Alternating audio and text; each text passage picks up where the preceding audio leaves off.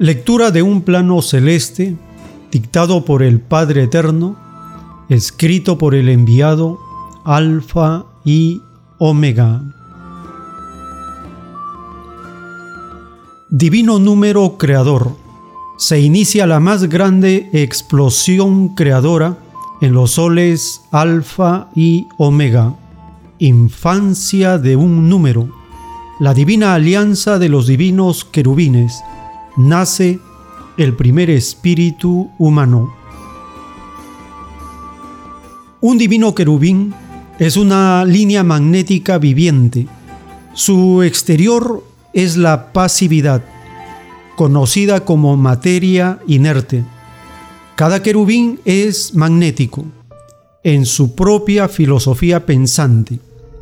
El primer querubín con que nació la tierra fue el primogénito solar. Es por eso que en el reino de los cielos se le conoce como el primogénito, pues de él salieron todos los demás querubines magnéticos.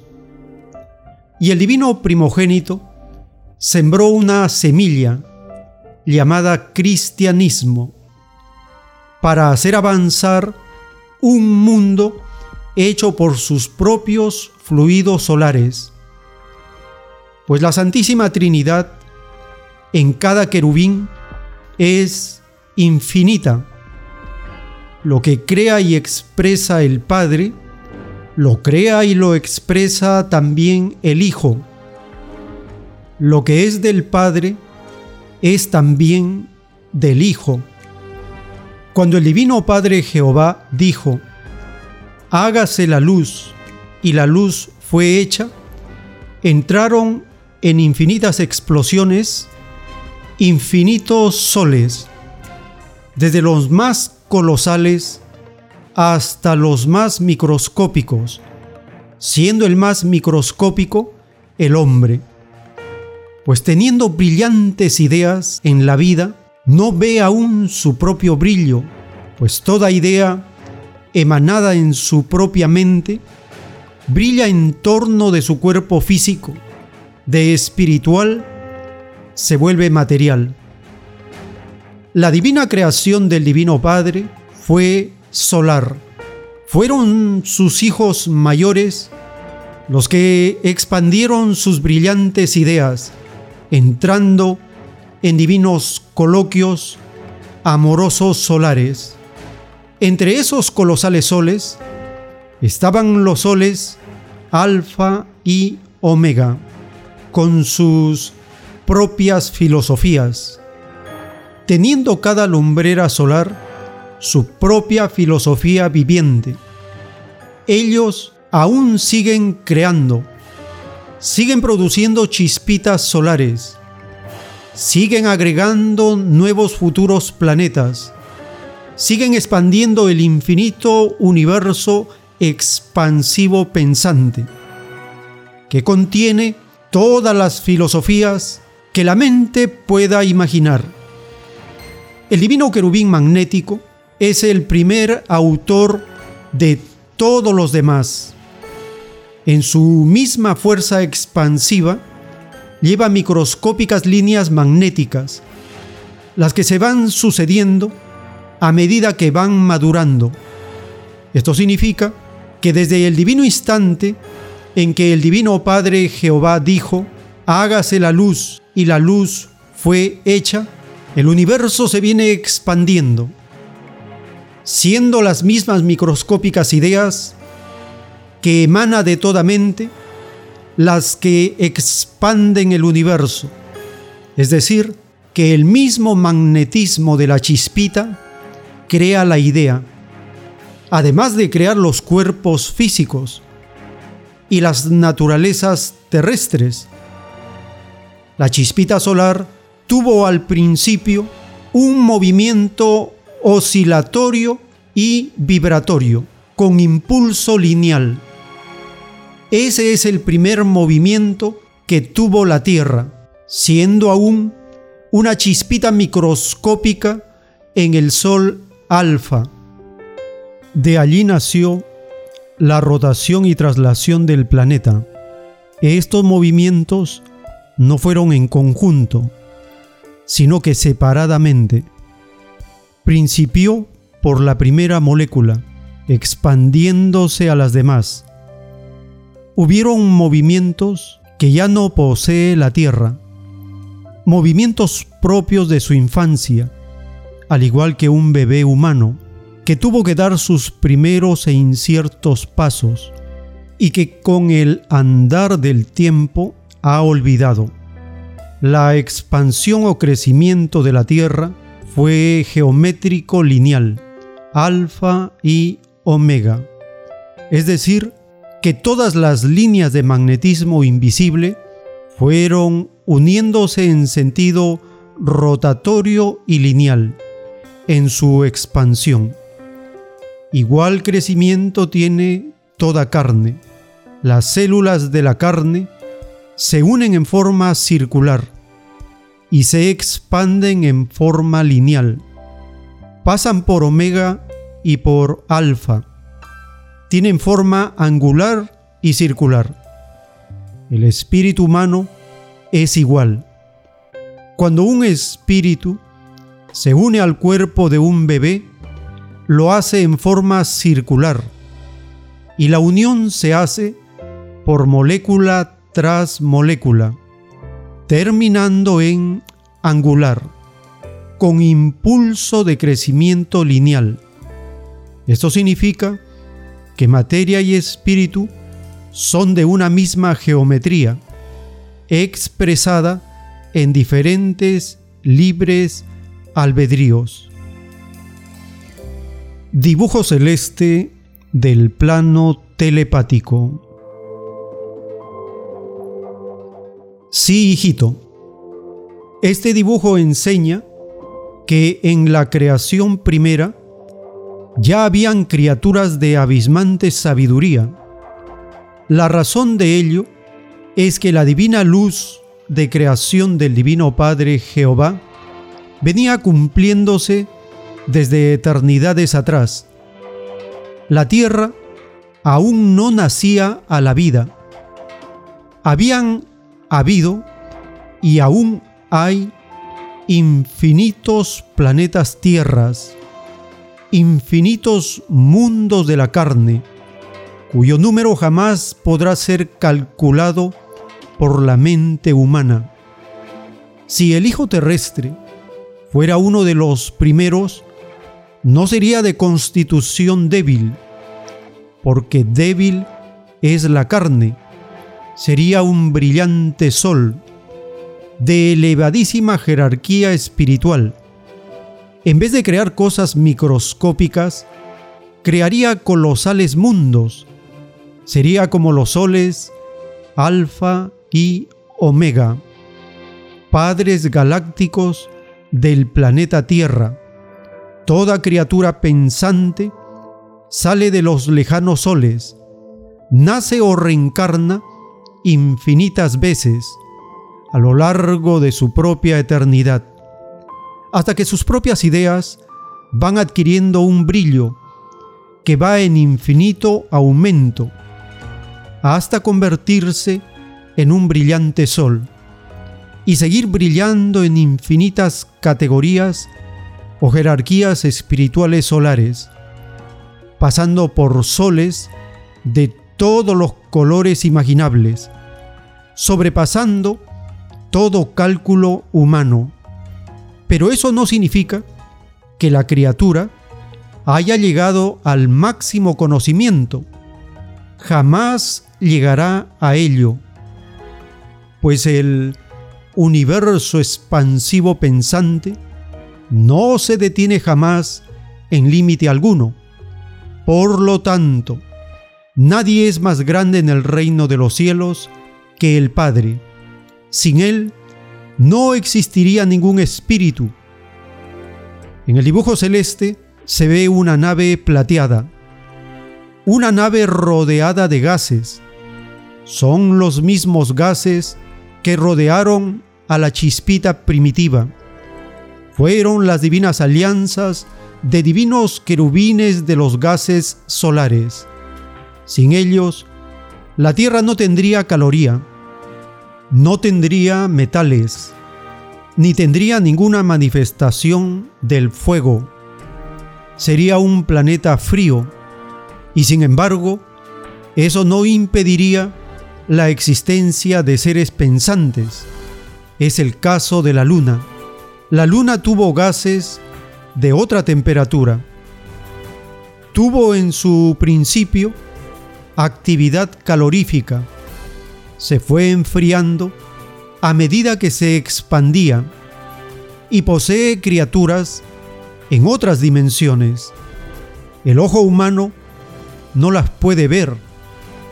Ellos ven al ser humano, pero no pueden comunicarse, pues tienen que cumplir también con sagradas escrituras. Ellos saben que poco queda, pues se harán visibles en el año 2001, en el día de la resurrección de toda carne. Ese día bendito será un día de vergüenza para la tierra, soberbia humanidad, que se cree única en los infinitos universos, siendo que es desconocida aún entre los mundos microscópicos, sin contar los mundos colosales que no son de carne, cuyo tamaño llenaría de pavor al género humano. Por lo tanto, hijos terrestres, sed humildes de espíritu, tan humildes como lo es vuestro mundo físico que llegado su fin material, nadie sabrá en el resto del universo que existió un microscópico mundo de carne llamado Tierra. Solo saben que son polvitos, que se suceden en la eternidad, al igual que el hombre sabe que existen las hormigas y vive al lado de ellas, en medio de la mayor indiferencia. El dibujo demuestra qué es lo que ocurrió en el momento de la creación, pues ningún ojo humano ha visto lo que aquí se explica. Solo un primogénito solar puede describir lo que de él ha salido.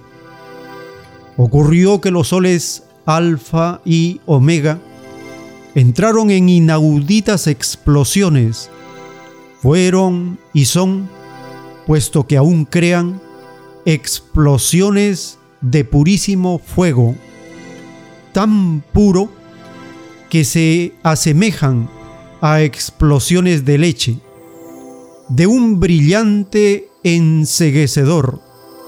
Estas explosiones vienen de adentro hacia afuera, es decir, que desde el mismo instante en que producen traen la influencia magnética del primer empuje, un empuje lineal y a la vez circular.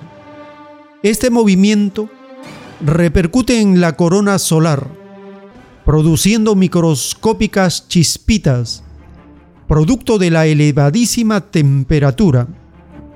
Estas chispitas tienen los gérmenes de todo un planeta en estado de inocencia. Es una microscópica caloría que ya empieza a envejecer en grado microscópico. Empieza el descenso calorífico, que aún se efectúa en la Tierra. Este descenso calorífico empieza por una unidad mínima, expandiéndose hacia todos lados teniendo un vaivén en forma ondulada. Un ejemplo de ello es un trompo bailando, en que sus colores se combinan y se confunden.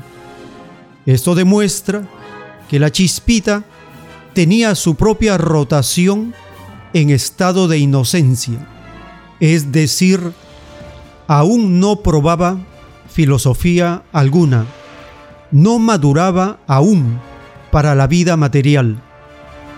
La chispita se desplazaba bajo la influencia magnética de la corona solar. Daba saltitos en forma angular, es decir, avanzaba en forma lineal y se elevaba a la vez, describiendo un ángulo recto de 90 grados. Este movimiento era en velocidad en estado de inocencia y la rotación inicial era su complemento en madurez, es decir, materialidad. Una materialidad de filosofía angelical, pues tenía la influencia del magnetismo de la leche solar.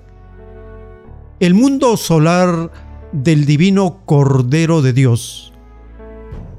El divino alimento del divino Corderito en el reino de los cielos es la leche. La misma leche que bebe un bebé cuando viene a la vida, cuando acude al llamado de una filosofía amorosa.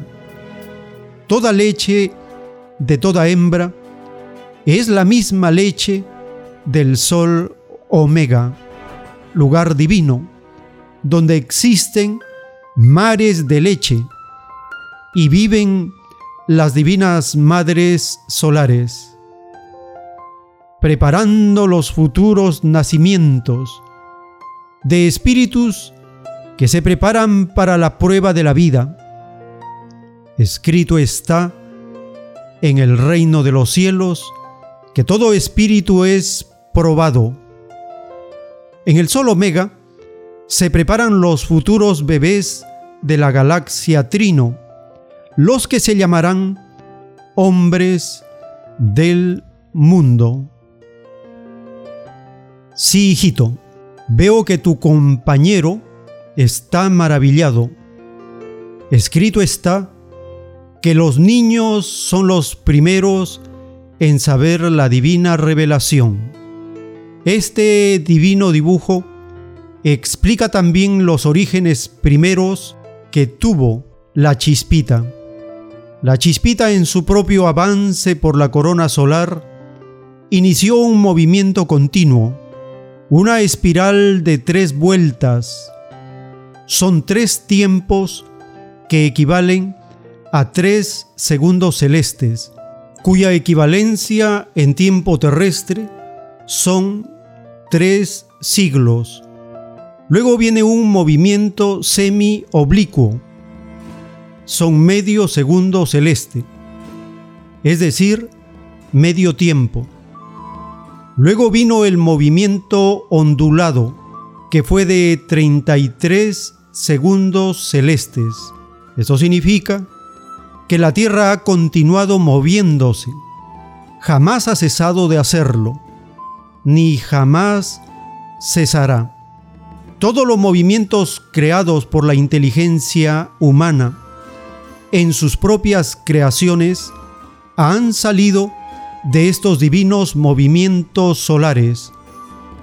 Son sus propias expansiones que se traducen en microscópicas alianzas de divinos querubines en cada acto del destino humano. Toda alianza del destino humano está en su propia electricidad física, pues todo acto emanado por todo espíritu se vuelve electricidad viviente. Todo está allí, como un futuro hecho presente como una semilla que va desarrollando sus propias determinaciones. Todo destino está escrito en la misma criatura. Nada sobra ni nada falta, de acuerdo a la divina prueba espiritual. Toda determinación en la vida es una determinación que se prometió cumplir en los lejanos soles. Todo castigo físico es una deuda del pasado espiritual, así como todo premio o toda gloria terrestre es un premio pendiente que correspondió a otra existencia. Cada acto del Espíritu trae consigo una justicia divina. Cada existencia prepara la siguiente. No existe término alguno en la perfección del Espíritu. Todo se inicia en la morada solar. Escrito está que el Divino Padre Jehová está en todas partes. Está también en los lejanos soles. Los soles que para el espíritu humano son colosales en su tamaño, resultan otras tantas chispitas microscópicas para el Divino Padre Jehová. Es así que para ubicarlos utiliza infinitos poderes de amplificación que naciendo de lo invisible se materializan hacia lo visible, pues la creación del Divino Padre no se reduce a la materialidad a que los ojos humanos están acostumbrados a percibir. Todo se vuelve dimensión viviente. Todo es penetrable en grado infinito. Todo posee su propio universo, que saliendo de una misma causa, se ha expandido en sus propias dimensiones, conservando su propio libre albedrío. La misma inteligencia humana cumple esta divina ley universal. Ella se expande en otras microscópicas chispitas pensantes, llevando en ella misma la influencia filosófica de su criatura Padre, pues todo espíritu pensante posee en miniatura todo lo que posee el Padre en grado infinito.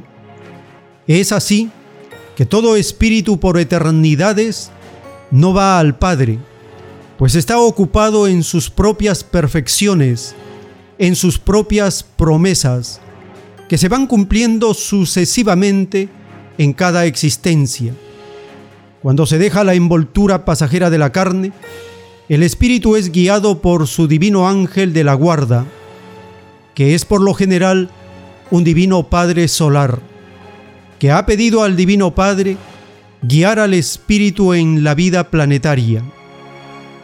El ángel de la guarda rodea a todo espíritu con sus propios fluidos, penetra por todas las moléculas de la carne humana, entra y sale del cuerpo humano como quien entra y sale de su propia casa.